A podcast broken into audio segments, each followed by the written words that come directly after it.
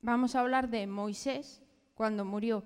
Ir a Deuteronomio 34. Ese va a ser el, el texto de esta mañana en la que vamos a trabajar y vamos a hacer otro recorrido. Porque Moisés tenía muchos sueños. Había trabajado mucho y casi, casi, casi está allí y no ve. O sea, no entró, no pisó la tierra prometida. El Isi, el Isi.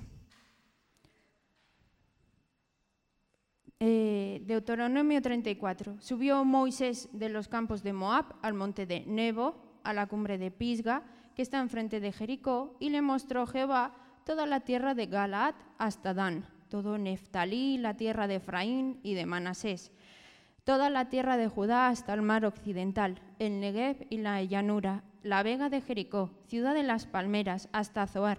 Y le dijo Jehová, esta es la tierra de que juré a Abraham, a Isaac y a Jacob, diciendo, a tu descendencia la daré.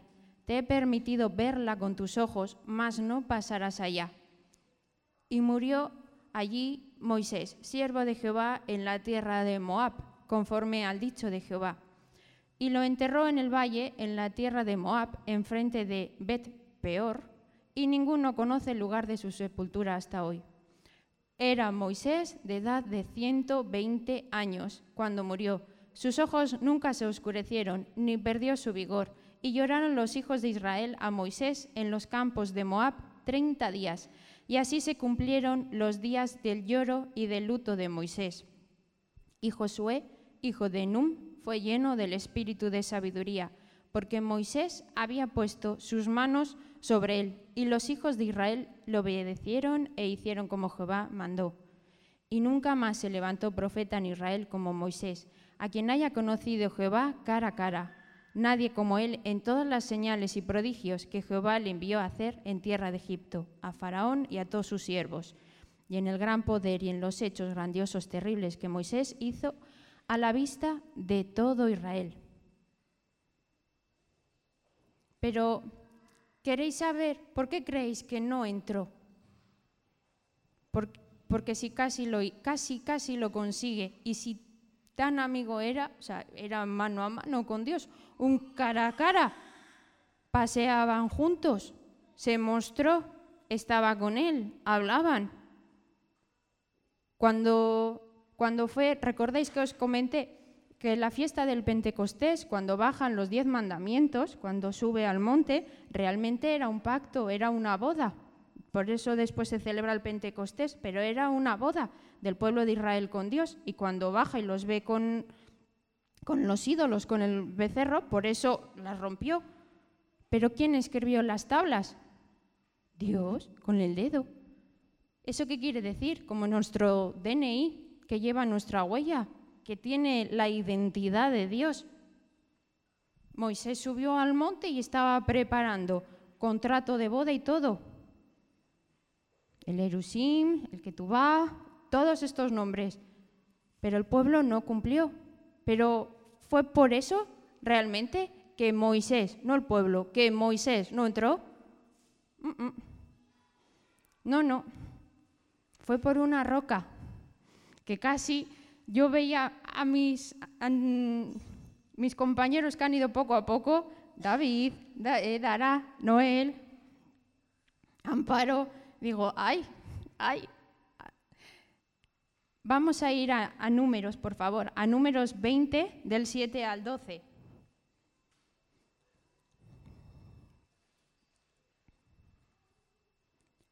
Agua de la roca.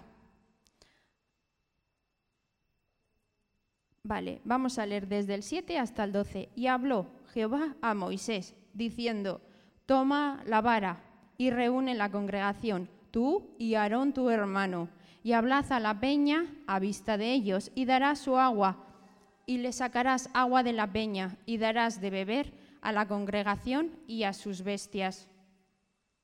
¿Y qué hizo? ¿Qué le dijo Dios? ¿Eh? No es el mismo texto que creéis. El otro está en Éxodo el cumpleaños de Marcos, 17.7, ahí va. Ese es el texto de la Peña de Oreb. Y no es igual como aquí estaba el pueblo. En el texto de Oreb, cuando salen, claro, están acostumbrados a milagros, pero era como si hubiera sacado del mismísimo Egipto a caballos, asnos, cabras, ¿no? Era el pueblo escogido, pero estaban acostumbrados a trabajar bajo el yugo de Faraón, eran rebeldes. Entonces, ahí sí necesitaban otra demostración de poder. Ahí sí le dice, golpea la roca. Golpeó una vez y salió agua. ¿Vale? Pero eso fue cuando salieron y estaban en el desierto. De ahí ahora pasan 40 años. Estamos en Deuteronomio. Y es, en esta ocasión no le dice que golpee la roca. Tampoco le dice que haga eso. También está Aarón por parte y se saltó todas las cositas Moisés. Vale, Moisés no era que tendría un mal día. Sí, eso es verdad, porque se le acaba de morir la hermana. Y también es verdad que la gente está chismosa, pero la gente chismosa no chismorrea porque sí, chismorrea porque le falta la palabra. ¿Y qué es la palabra? La gente tenía sed, le faltaba agua.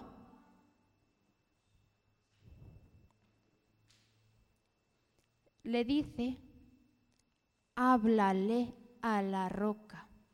No la toques, háblale a la roca.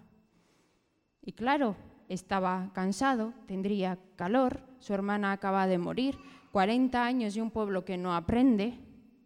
Le dice, háblale a la roca. Ahora el pueblo era diferente. Es verdad, ya se habían acostumbrado, eran más tranquilos. Y no solo una, sino que dos veces golpeó la roca. Es más, le dice que cogiera a Aarón, así que otros estudios dicen que esa vara sería la de Aarón. Y se saltó, gracias, por aquí, por aquí, y se saltó el sacerdocio, porque Aarón era el sacerdote, se saltó el liderazgo, cada uno tiene su sitio. ¿Os imagináis que estamos ahí y yo siento en la alabanza y de golpetazo cojo y le quito el micrófono y empiezo a él, ¿no? Cada uno tiene su lugar. ¿Qué pasa también cuando nos molesta o que hay alguno que de repente que habla, ¿no? O que no encaja o lo que fuera, te molesta porque cada uno tiene su lugar y Dios no os olvidéis que es un Dios de orden. Le dice, háblale a la roca y le da dos golpes. No uno, dos. ¿Y qué sale de allí? agua, pero agua para todo el mundo. Vamos, ni el cisterna, el camión, el camión cisterna, no, el barco buque cisterna que está llevando agua, ¿no? ¿Quién diría que estamos en el norte y hay escasez? Agua, salió muchísima, hasta para el ganado. Pero aquel sitio le llamaron amargo, aguas amargas. Y lo mismo pasa aquí muchas veces cuando no hay palabra, cuando hay chismorreo y cuando empezamos a hablar, de nuestra boca muchas veces sale agua amarga, palabra amarga. Y no digo que no nos duela muchas veces, porque nos duele. Mi madre dice, pero no te duele. Sí, sí que me duele, claro que me duele. Otra cosa está lo que yo hago o por dónde lo tiro. es verdad, no hace falta siempre escupir por aquí. Agua amarga, ¿Qué estamos dispuestos nosotros a dar por nuestra boca? ¿Siempre agua limpia o agua amarga? ¿Qué sale de nuestro corazón? Y aquí hay para nombrar a todo el mundo y para chinchar a todo el mundo. ¿No? Porque dice que de la abundancia del corazón habla la boca. Y también dice Dios que en tu boca ha puesto la palabra, ¿no? Cerca de ti está la palabra, en tu boca y en tu corazón. Pero ahí tenemos a nuestro amigo Cubus, que Dios dice que sobre toda cosa guardada guardes tu corazón. Cuídalo mucho, ¿eh? Cuídalo mucho. Que luego, ¿verdad, Ruth? Ahí nos tiene de madrugada a todo el mundo sufriendo por su corazoncito. Guarda, guarda el corazón. de él mana la vida, de tus pensamientos. De ahí empiezas tú a manejar o a decir cómo quieres o cómo vas a hablar. De ahí viene que Moisés no entrara en la tierra prometida. Vale, está bien, decimos, es un fallo, nosotros cometemos también fallos, pero ¿qué creemos? ¿Que Dios lo castigó? No. ¿Por qué? Porque realmente cumplamos o no cumplamos un sueño, lo veamos o no lo veamos, que sí lo vemos, porque hay visión, yo sí lo veo, sigo creyendo, claro que lo veo, sé dónde voy a ir y dónde voy a llegar. Pero ¿sabéis una cosa? No me quedo con el easy, me quedo con el durante. Porque el camino, aquella primera vez que os dije que el, el camino es un sendero de tierra que ya se ha hecho, que ya está utilizado. El camino se hace al andar. Pues prefiero caminar con Dios. No es que prefiera, es que no lo cambio por nada. Sé dónde voy a llegar. Entonces, mi destino final cuál es? Llegar, mi sueño, mi visión, y espero conseguirlo. Dios no me lo va a dar. Yo todos los días estoy con Dios. Y Moisés, vale, murió. Pero Moisés murió como vivió, en la presencia de Dios. ¿Cierto, no?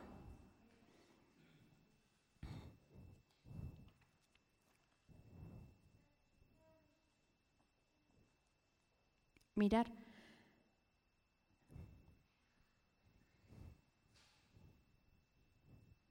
Así que sí, Moisés sí quería entrar. Dios le prometió cosas.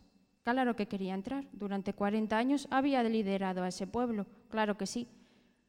Y Dios quiere que a ti te vaya bien. A ti, a ti y a ti. ¿Sabéis lo que es el Evangelio? Buenas noticias, buenas nuevas.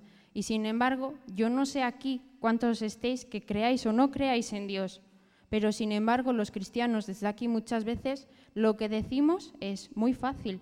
Si tú no crees, irás al infierno. Pues es que al final no conocen a Dios por sus buenas obras, no conocen a Dios por el amor. Simplemente hacen eso por no ir al infierno y realmente no lo conocen. Nosotros, de verdad, decían, hablaba lo que no entendía, pero ahora mis ojos te ven, decía Job. Nos quejamos de nuestros problemas, pero Dios está con nosotros todos los días y esa es la promesa que tenemos. Moisés no entró, pero cuando le dice que lleva al pueblo, le dice, vale, voy. Y tartamudeaba y se ponía nervioso.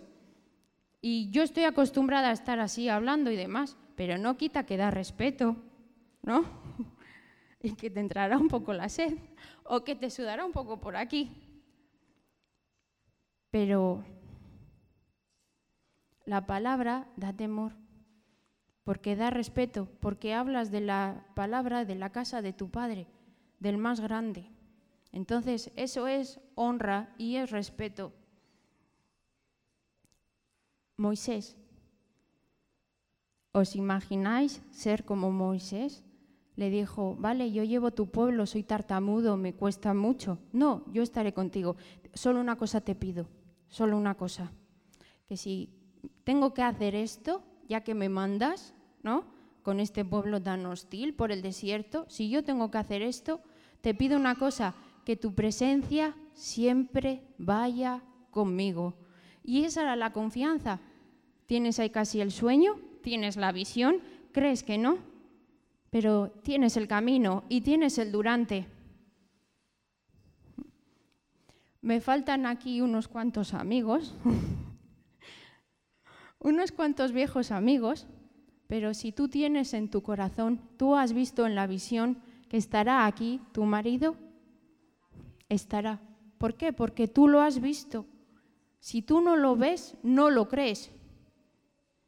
Entonces tienes que visionarlo. Vea por ello que lo vas a lograr. Pero visiónalo, visiona a tu hijo aquí, visiona a tu marido, al resto de tu familia, ponlos aquí, pon a tus hijos aquí. Pero velo aquí, porque Dios cumple las promesas, eso es lo que tienes que ver. Y mientras tanto, camina, camina, camina con la presencia de Dios y no es poco.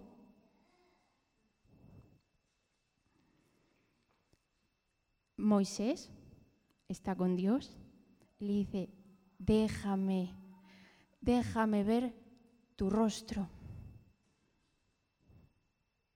¿Te lo imaginas? Toda esa confianza. Yo trabajo en una tienda. Y antes, cuando yo era pequeña, yo iba a la puerta y mi padre, cuando venía de navegar, nos traía regalitos. ¿Os imagináis?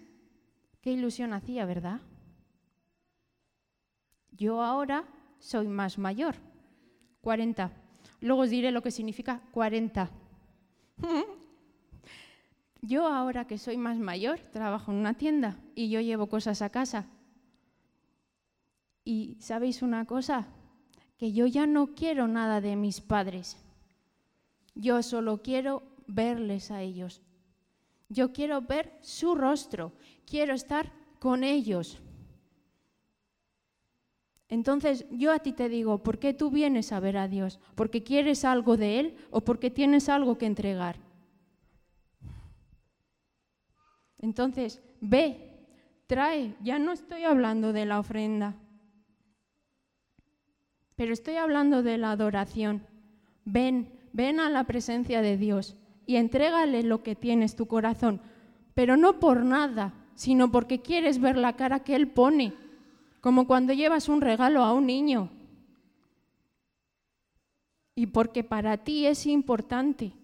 Si entregáramos más de lo que tenemos o de lo que podemos, quiero decir, ¿vale? Si no entregáramos los céntimos, si no entregáramos lo justo, cuando tú das un regalo y has pagado caro,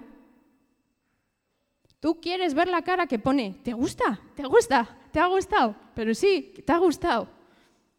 Ven así con ese sentimiento a la adoración. Ven así a orar por tu hermano. Porque la cruz son dos palos. No es uno solo hasta arriba. El otro somos nosotros, la iglesia.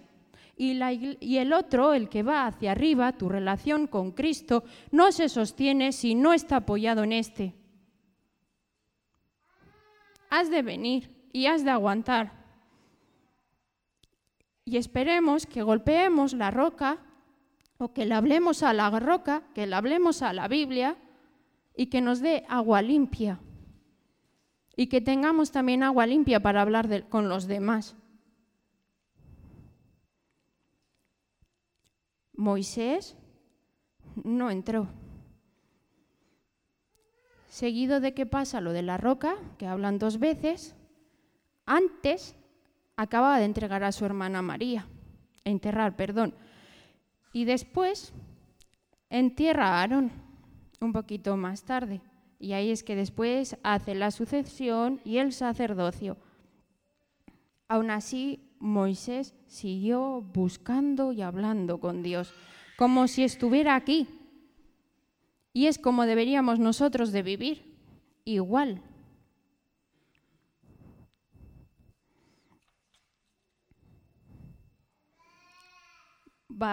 Muere, muere Moisés. Pero hoy me pinta un poco porque si no la cuñada que tengo allí me canea. Y lo que, lo que he llegado a pintarme es todo esto. Si algún día alguna experta me quiere pintar, yo le dejo porque no tengo mano yo para pintar. Pero me he puesto un poco más decente para estar aquí. Pero ¿y si yo tuviera ahora un accidente? Dios quiera que no, que vamos todos en el mismo coche. Pero ¿cómo quedaría mi cuerpo? ¿Como yo me he arreglado para venir? No. Entonces, realmente el que te va a recoger de ese accidente no te va a ver así. ¿Y tu alma y tu espíritu cómo quedará? Para venir a la iglesia nos ponemos bonitos, guapos, A mí me enseñaron que la ropa buena se guarda para el domingo. ¿No? ¿Vale? Pero no es cuestión de ponerse guapo. No es cuestión de sacar la ropa bonita. Es cuestión de traer el corazón limpio y de oler a limpio dentro. No es cuestión de ducharse, es cuestión de oler a colonia. Una vez con los niños explicamos que el pecado era como oler a caca y que cuando tú estás con Dios, el pecado a él le huele así. Entonces necesitamos oler a colonia, a nenuco, como un bebé. Necesitamos oler a limpio, a recién nacido. 40, os voy chivando. 40 significa nuevos comienzos, nuevo bebé. ¿Cómo huele el bebé? A rico. A rico. Moisés muere. ¿Y cómo muere Moisés? Ya os, he, ya os he dicho, sí, que muere como vivió en la presencia de Dios. Pero tenía 120 años, tenía vigor y sus ojos no se oscurecieron. ¿Os imagináis? Tenía vigor, 120 años. Yo me imagino ahí a mi padre que esto fuerte. Yo no tengo chicha y muchas veces tengo que ir, ayúdame, ayúdame, ayúdame, y lo veo todo fuerte. 120 años. Y sí que tendrían que tener, porque para morir le manda a subir al monte, tipo Serantes. En calor, con desierto. Así que sí que tendría que estar potente, fuerte, pero eso cómo se hace? Con el tiempo. Y estaba acostumbrado a hacer así. Cuando tuve la mano estropeada, caminaba mucho, porque como no hacía más ejercicio, pues caminaba. Si podía no coger el autobús o el metro, pues caminaba. Oye, ¿qué es la mejor temporada de piernas que he tenido? Mejor incluso que cuando hacía deporte. Pero ¿cómo se consigue eso? Con el tiempo. ¿Y Moisés cómo consiguió todo eso? Con el tiempo. ¿Cómo llegó a subir a este pedazo monte? Con el tiempo. Y le manda a subir hasta allí arriba, con el calor que hacía, a morir. Y se despidió. Y él sabía que iba a morir, porque se despidió. Antes prepara Josué. Y pedazo bendición que, que le echa. Podéis leer en, antes, en el Deuteronomio 33, pedazo bendición. Nunca va a faltar de nada. Esa sí que es la tierra prometida y un montón de dones espirituales. Moisés muere lleno de vigor. Una persona vigorosa también es una persona alegre. A la gente nos gusta estar con alguien alegre, no nos gusta estar con alguien que continuamente se queja, ¿verdad? Entonces, parece que sí que Moisés se quejó en ese momento de la roca, estaba cansado, golpeó la roca, pero no estaba así continuamente realmente era alegre, era una persona con carisma con la que gustaba estar, tipo Jesús. ¿A ti te gustaría estar ahí? Con alguien que tiene algo que contarte, tú escuchas con la boca abierta. Es cierto, ¿no? Te gusta estar ahí y las horas donde tú estás, en la casa que tú estás, pasan volando. Y Moisés era así. Ese era el vigor de Moisés. Y Dios quiera que a nosotros también nos pille así, cuando lleguemos hasta el final, que estemos en lo más alto. Porque muchas personas se cansan, como el vídeo que hemos visto. Y os he dicho, mucho creación de contenido, creación de contenido y el Instagram, mucha motivación. Contenido, contenido hay que tenerlo dentro. Algo tendrás que tener dentro para decir o para hablar. Moisés, que se quejó, al final les tiró la piedra encima. No, hombre, no. Siguió ahí, en la brecha. Es más, las personas después estuvieron de luto 30 días. Lo lloraron, lo respetaban, lo querían. Era una persona que gustaba. Vigor, ¿Os imagináis que Dara cuando estuvo en la UCI con tanto dolor? Si después de todo ese proceso encima tira agua amarga, luego no me va a invitar a la copa. Se hubiera hecho rancia. Pero Dios en todo ese proceso, ¿qué le hizo? ¿Qué le hizo a Dara? Brotar alabanza y adoración. Visión dice que sus ojos no se oscurecieron, seguía teniendo visión, puesto en su, en su sitio. ¿Os imagináis Noel si con esos ojitos no hubiera seguido confiando que Dios tiene algo que decir, que sigue teniendo algo que hacer más allá, que le hacen falta los dos ojos, no solo uno, por todo? Visión. Sigue teniendo la visión. No la pierdas. Dice que sus ojos no se oscurecieron.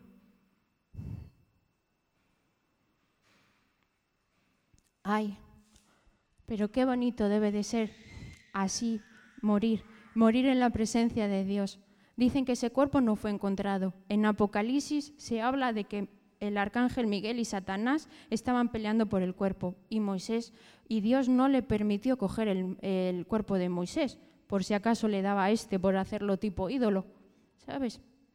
Como un tal Mahoma o uno de estos. Lo escondió. Pero en Apocalipsis nos dice que cuando estemos allá en la gloria, se oirán cantos como el canto del cielo. ¿Y sabéis qué canto va a ser? El canto de Moisés. Qué bonito debe de ser seguir en el camino, estar ahí, que Dios te llame y morir en la presencia de Dios. 40. 40 significa nuevos comienzos. 40 significa algo nuevo. 40 días estuvo Jesús en el desierto. Los números en la Biblia tienen mucha, mucha importancia. 40 años estuvo Moisés creyendo que era todo en la casa del faraón. Vamos, se creía gigante, poderoso. Pues no voy a poner a comparar, pero imaginaros 40 años viviendo en la casa del faraón Moisés hoy nos haría así. 40 años estuvo en el desierto cuidando ovejas. No tenía nada. Y 40 años después aprendió que su todo era Dios. 40.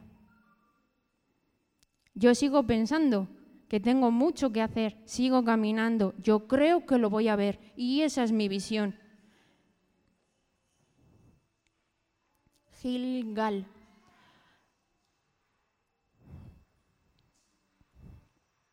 Gilgal. Vamos a ir donde Elías le dice Dios, vete y búscate un sucesor. Lo tenéis en Primera de Reyes 19, mm, sí, Primera de Reyes 19. Y ahí va Elías y busca a Eliseo. Y Eliseo, ¿dónde estaba? Trabajando la tierra. Y le dice, espérame un poco, que voy a despedirme de mi padre y de mi madre, y yo ya te sigo. ¿Dónde estaba Eliseo? Trabajando la tierra. Deja que te diga que si Dios te va a llamar, de donde te va a llamar, es donde estás. Así que no pienses, no pienses que ya tiene que ser algo, un ministerio ya y ahí Dios te llama. No, de donde te va a llamar es donde estás. No nos habló Douglas de Abraham y del sobrino de Lot, ¿no? Cierto. Cuando le dice, cuando le dice al sobrino, mira, toda esta tierra que tú ves, esta te la daré. ¿Desde dónde? Desde donde tú ves, desde donde tú estás. Yo también pensaba que Dios me iba a llevar a las naciones. Voy, que sí, que soy misionera. Y lo he intentado y varias veces. Pero Dios siempre dice, desde donde tú estás. Y mientras tanto, sigo caminando. ¿He conseguido la promesa? Pero mientras tanto, ningún solo, ni un solo de los días me ha faltado palabra de Dios. ¿Que a veces me entra morriña o algo? Sí.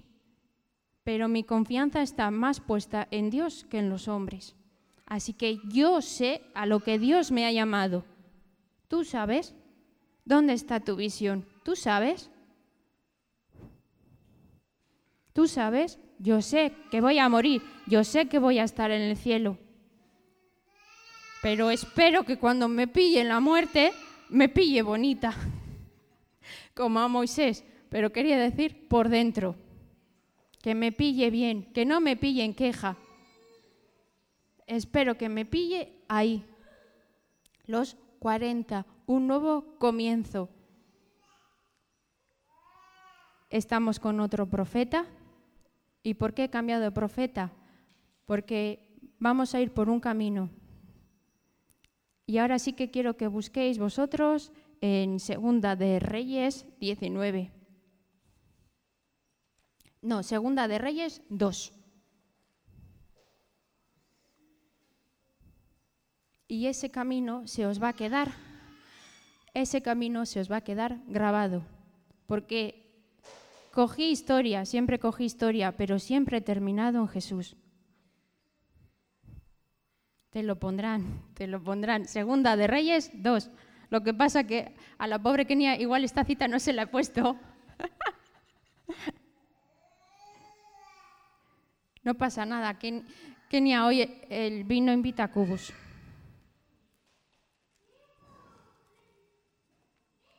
Eh, segunda de Reyes Dios. Aconteció que cuando quiso Jehová alzar a Elías en un torbellino al cielo, Elías venía con Eliseo de Gilgal. Gilgal. ¿Os acordáis que antes os he nombrado ese nombre de Gilgal? El casi que sí, el casi que no. En Gilgal es donde el pueblo antiguo, el pueblo de Israel, el pueblo rebelde, dejaron atrás el sentimiento de esclavitud, el sentimiento que ellos traían. Allí cortaron prepucios, allí dejaron lo antiguo. Es en Gilgal donde empieza algo nuevo. Y aquí mucha gente sí que hemos conocido de Jesús, hemos aceptado a Jesús, pero aún así tenemos sentimiento de pecado. Y claro que hay pecado, pero el pecado ya Cristo lo pagó por ti. Siéntete libre, quítate esa mochila, porque si no, no vas a avanzar. Sigues siendo esclavo, esclavo de tu pecado. Trabajas para Él. Nunca llegarás a ser lo que eres como Dios te ve. Porque sí, nosotros nos movemos por las circunstancias, las que nosotros vemos, no las que son como Dios dice que son. Vemos desde aquí. El yo no puedo lo tenemos muy bien. Gilgal. Ahí es donde Dios te va a limpiar. Ahí es donde vas a tener un encuentro con el Espíritu Santo. Y el Elías le dice a Eliseo, quédate aquí. Y le dice, no, no, no me pidas que me deje, yo, yo, yo voy contigo. ¿Por qué? Porque quería más. Le dijo, antes deja que me despida de mis padres. Y eso es honra. Uno que honra en casa, en lo terrenal, honrará arriba en lo espiritual. Eliseo estaba trabajando y eso es honra. Uno que honra a Dios con sus bienes materiales, Dios le va a honrar con sus bienes espirituales.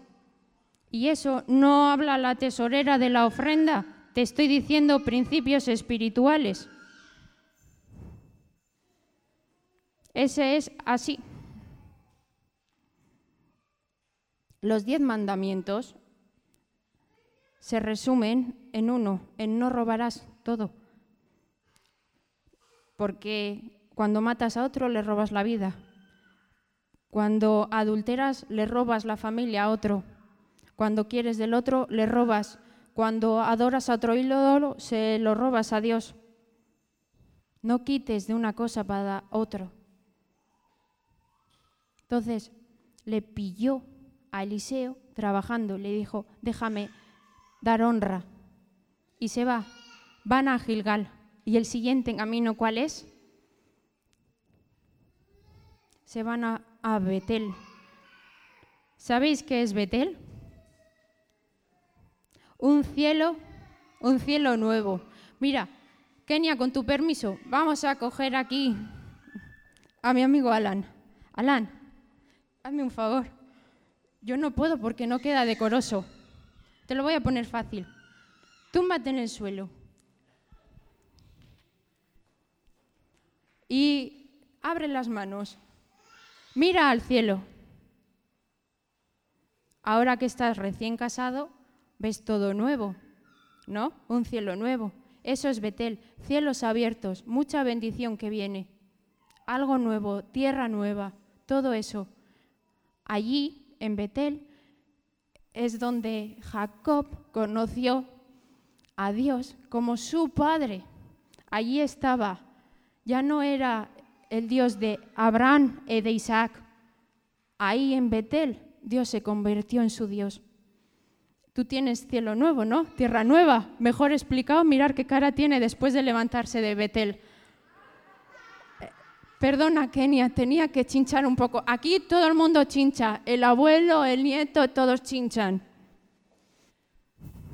Entendimos Betel, algo nuevo. Y si seguimos leyendo ahí, ¿a dónde le lleva? A Jericó. Y Jericó, no, también le dijo ahí en Betel, quédate aquí. Le dice, quédate aquí. Le dice, no, no, yo quiero más, yo quiero ir contigo. El siguiente nivel no estaba tan chulo, porque Jericó es un desierto, es todo un desierto, está en medio de un desierto. Pero en Jericó, deja que te diga y esto va para ti. Porque cuando lo preparé pensé en ti en medio de un desierto que tienes que pasar, porque el Espíritu Santo está trabajando cada vez más en ti como trabajó ahí, en medio de ese desierto hay una fuente. Y es una fuente inagotable de agua y Dios te va a llenar de palabra y tienes que pasar. Y ese es el desierto. Y eso es Jericó. Y así como te lo imaginas, así desierto y desértico, así es. Y Dios le dice, quédate aquí. Y le dice Elías, quédate aquí. Y dice, no, no, no. Yo voy. Y ahí es cuando llegan al Jordán. Y él dice, ¿qué quieres que yo haga por ti? Dice, yo quiero una doble porción de tu espíritu. Y ahí estando en el Jordán, en ese mismo río, en el que en el Nuevo Testamento se abren los cielos cuando Juan está bautizando a Jesús, baja una paloma y dice, este es mi Hijo, y hemos llegado a Jesús, baja el Espíritu Santo, en ese mismo río, ahí, en el Jordán, es donde si quieres tú puedes llegar. Yo sé que va a haber bautismos y sé que estamos muchos bautizados, y sé que muchos durante mucho tiempo vamos a tener que volver a pasar por lo mismo, y son 40 años, y volveremos igual.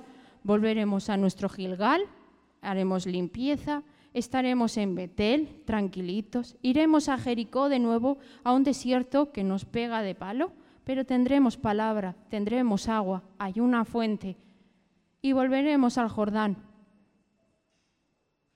para volver a arrepentirnos y volver a levantarnos en el Jordán le dice, ¿qué quieres que yo haga?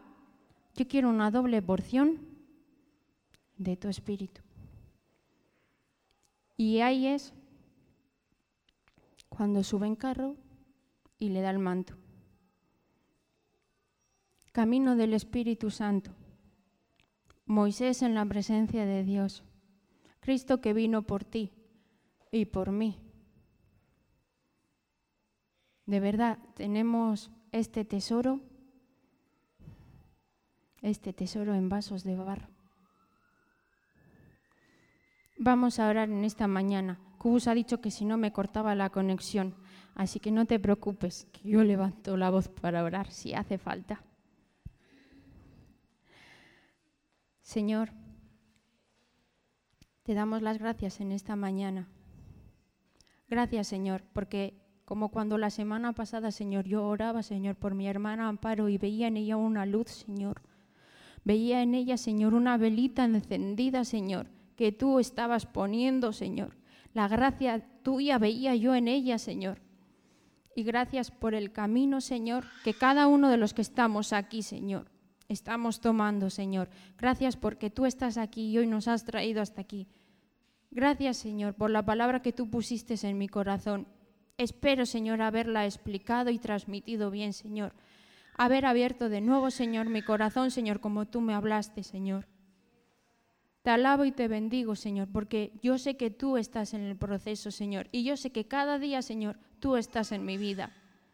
Ayúdame, Señor, a siempre tener visión, a no decaer, Señor Jesús.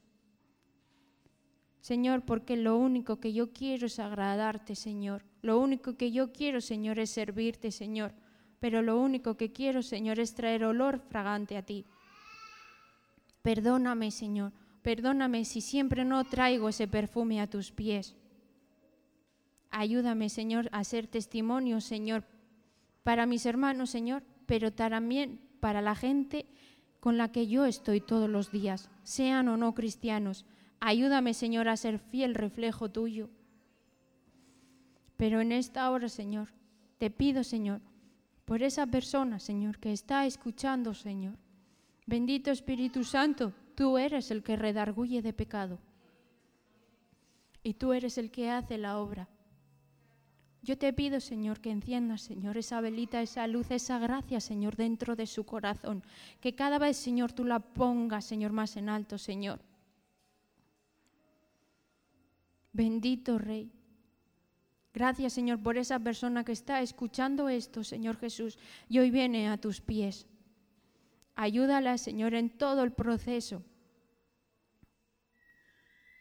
Si tú sientes y quieres repetir conmigo, repite, Señor. Yo, Señor Jesús, creo en ti, Señor, que moriste por mí en la cruz, que resucitaste al tercer día, que eres hijo de Dios y que tu Espíritu Santo está en mí.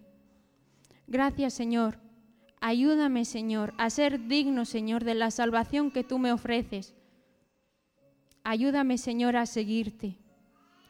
No entiendo, Señor, cómo debo de orar. No entiendo cómo debo de acercarme a ti. Pero ayúdame, Señor. Ayúdame a entender. Abre mis ojos, Señor, y abre mis oídos. Porque yo no quiero morir de cualquier manera, Señor. Yo quiero morir en tu presencia. Pero para eso, Señor, ayúdame a vivir en tu presencia. Si tú has sentido que esta era tu oración, no dejes de buscar a Dios todos los días.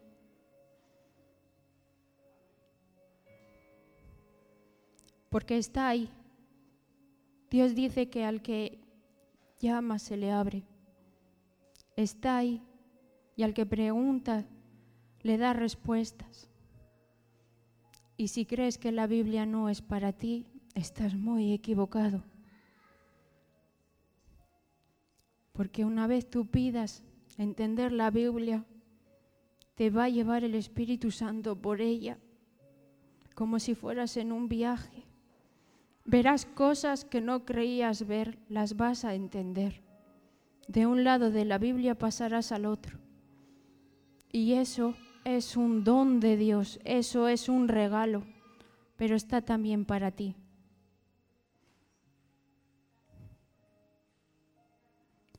Bendito Señor. Para terminar en esta mañana, Señor, yo quiero orar por todas estas personas, Señor, que en este momento, Señor, están en un desierto, están en la mitad. No saben, Señor, si se quitan el sentimiento de esclavo, si se quitan, Señor, la sensación de agua amarga que han recibido. Señor, no saben si tienen que lavar o no sus vestiduras porque ya lo hicieron. No saben porque ya han perdido práctica, Señor, en la alabanza, en la adoración, Señor, en buscar de ti. Desempolva, Señor, el altar que ellos tenían contigo, Señor. Desempolva sus Biblias, Señor, sus canciones antiguas. Bendito Espíritu Santo, tú sabes cada uno lo que tiene en su corazón. Te pido por todas estas personas que están en el Easy y en el Casi, para que aprendan a ver que durante estás tú, que siempre estás tú y que ahí estarás tú, que la vida del reino se empieza a vivir aquí.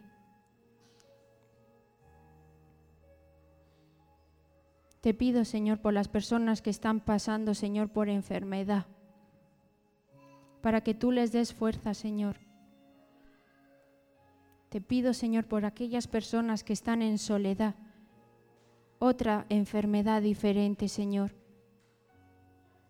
para que tú seas su fuerza. Y te pido también por las que tienen escasez económica, Señor. Tú eres el dador de la vida y el de la provisión. Tuya es la bendición.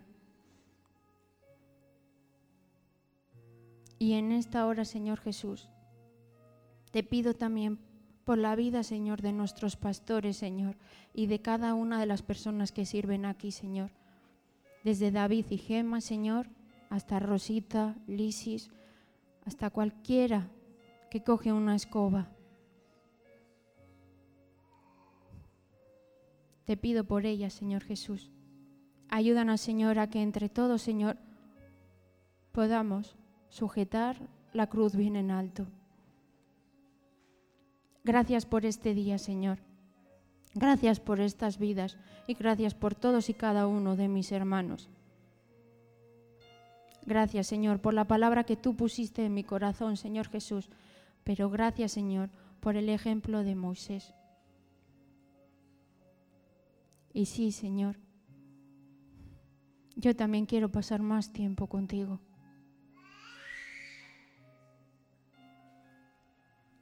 Señor, que ese, Señor, que ese sea el sentimiento nuestro, Señor, en esta semana. Gracias, gracias, Señor. Amén.